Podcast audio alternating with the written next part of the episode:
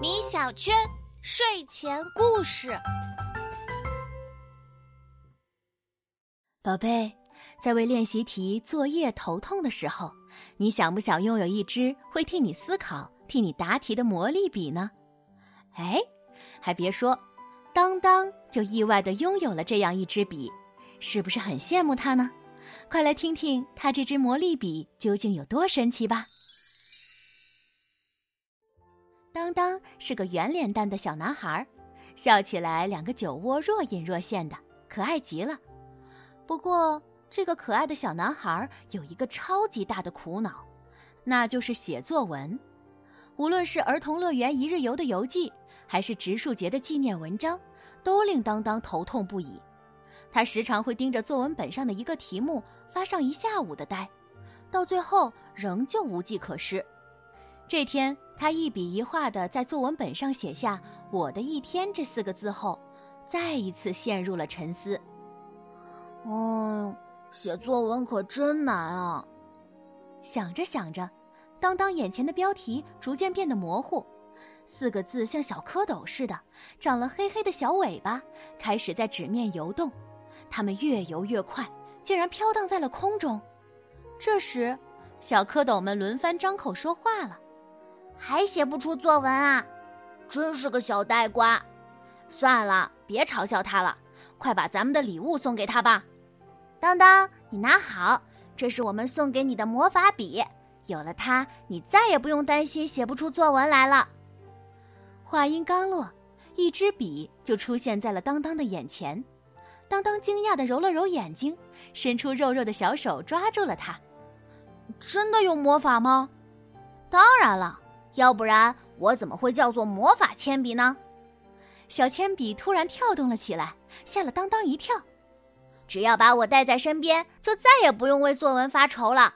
需要我的时候，记住说出这句咒语：“魔笔，魔笔，快动笔！”我一准就跑过来帮你了。当当半信半疑的点点头，随后说道：“魔笔，魔笔，快动笔！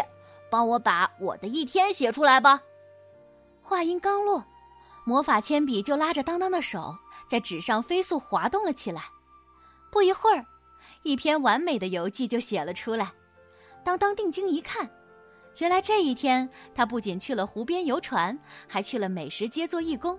晚上回家的路上，又恰巧遇上了灯火晚会。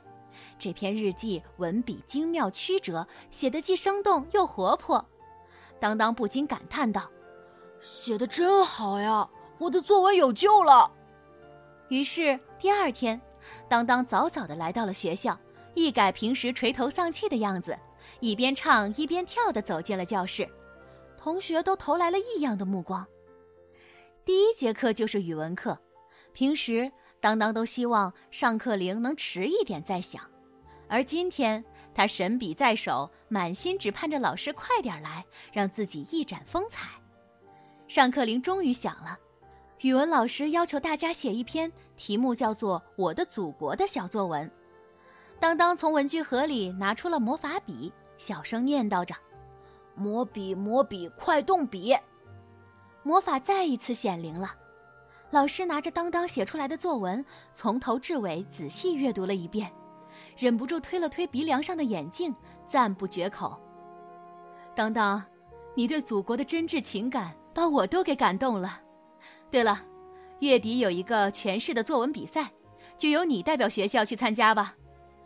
当当志得意满的点了点头。有了魔法笔，他才不怕呢。转眼间就到月末了，当当背着小书包，带着魔法笔，来到了统一的比赛地点。他正准备往教室里走，一旁的监考老师就拦住了他：“同学，把背包放在外面。”好吧，那我把笔拿出来。不用自己带笔的，这次作文比赛统一发放文具，把你的小铅笔收起来。当当一听傻了眼，只好硬着头皮走进了考场。他再一次傻傻的对着作文纸发起了呆，脑子里一片空白。他仿佛看到比赛结果出来之后，老师责备的眼神，听到同学们在耳边嘲讽的笑声，他忍不住哇哇大哭起来。都是我的错，什么魔法铅笔都是害人精。这时，忽然有一双温柔的手推了推他的肩膀。当当，快醒醒，做什么噩梦了？当当揉了揉眼睛，看见妈妈正一脸担忧的站在身边。原来这只是一场梦啊！眼前的方格纸上依旧写着“我的一天”四个大字。他忽然灵机一动。有了，不如我就把今天的这场梦记录下来。对，就这样写。不知怎么回事，从这天起，当当像是忽然开了窍，写起作文来再也不费力了。当当的这场梦可真是离奇，不过也让我们看到了，依靠外界的力量投机取巧，是早晚都逃不过失败的命运的。